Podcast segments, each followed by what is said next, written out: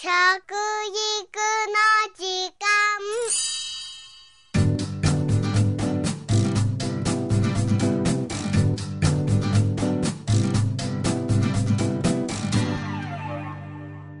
服部幸男です。食育の時間ポッドキャスト。新年度新学期を迎えました。この食育の時間も新学期ということでもう一度基本に戻ってお話をしていきたいと思います。今回は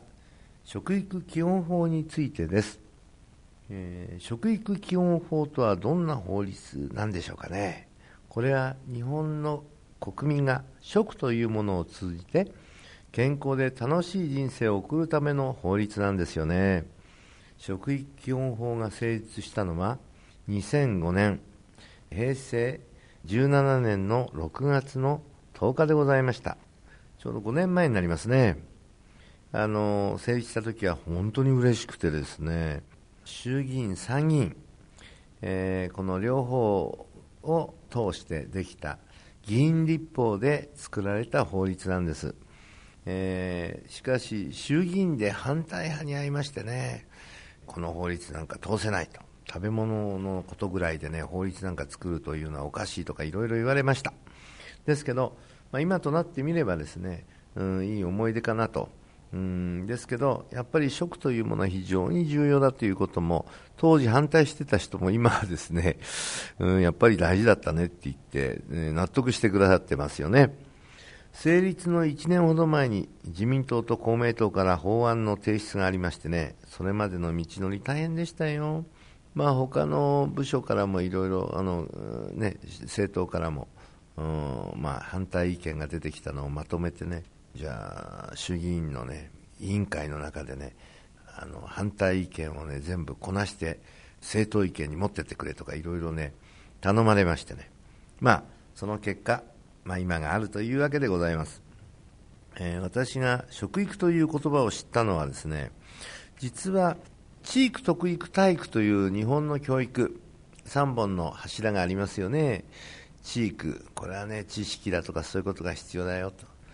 徳育これは道徳のようなね、うん、人を思いやる心だとかそういうものが必要だよと。体育。これはね体操というもの、まあ、体を動かすエクササイズというのは必要だねと。この3つがきちっとして初めてですね教育になると。こういうことだったんですけども。実は私はねどうもこの地域特育体育がうまく機能してないなと、少なくても今から二十数年前にそれを思いましたどうしてだろうなというふうに思ってたんですねそれで、ちょっとうちで調査をしたんです。入ってきた新入生にですね、君たちの1週間の食事日記を提出してくださいよと言って提出させました。そして、出てきたものを1週間分朝昼晩のね、みんなの朝食抜いてる人とかね、ダイエットしてる人たち、ずいぶんいたもんですから、うん、数字を知りたかったんです。その結果分かったことは、ほとんどの人が、えーどれかに引っかかってましたね。これはね、食のプロになるためにうちの学校を選んだはずの人がね、こういうことをしちゃまずいよねと言って聞かして、私はですね、え2年間、どういう状況になるかというのを見守ってました。さあ、卒業前、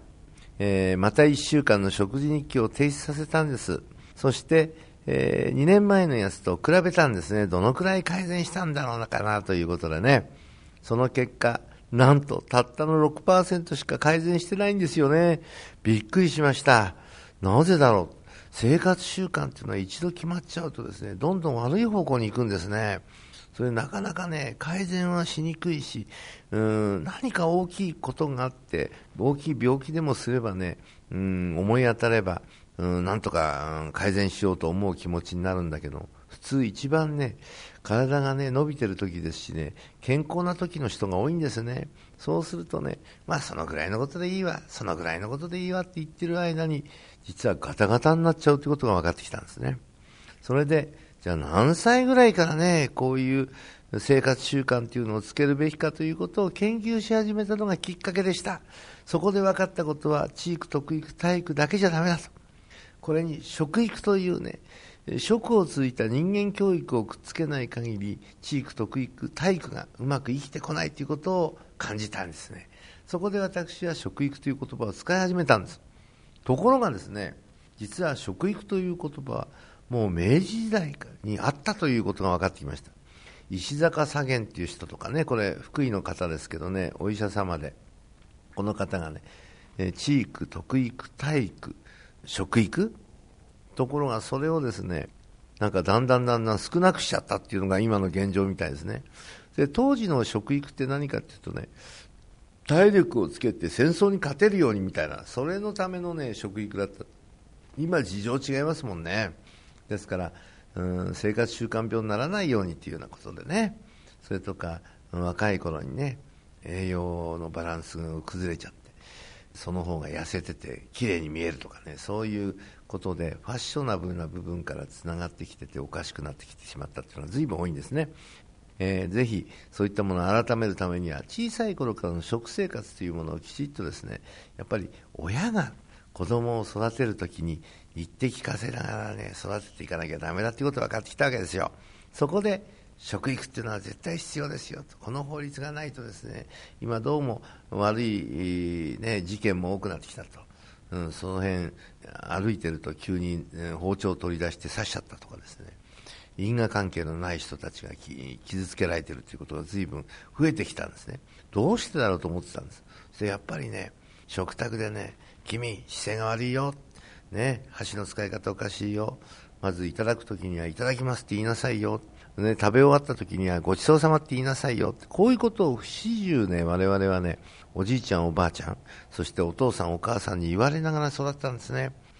これがね、すごく重要なんですね。ところがね、今はそんなことをね、顎に、えー、手ついてても何してようが、人前でね、適当なこと言ってようがね、ぐしゃぐしゃあの人前で物を食べてようがね、何も言われないで育っちゃってる機会が多いんですね。そうなってくると、人から注意されるとムカつくようなんですね。そして最終的にはね、包丁を持って相手を刺しちゃうとかね、悪いね、凶悪犯罪にもつながってきてしまうということも分かってきたわけです。ですから、やっぱりね、地域特育体育という以前に、食育をきちっとつけて、学校に入る前にですね、そういったことの習慣をですね、きちっと作り上げないと、どうも年を取ってから分かると言っても分かんないということも分かってきたわけですよ。だから、えー、この食育ということをですね、法律にしたかったというのが実際のところです。それで平成17年、2005年の6月の10日にですね、法律が成立しましたというわけでございますね。えー、まあそんなことで、この食育基本法の理念を実施段階として分かりやすく具体化したのが、食育推進基本計画なわけでして、この食育推進基本計画は、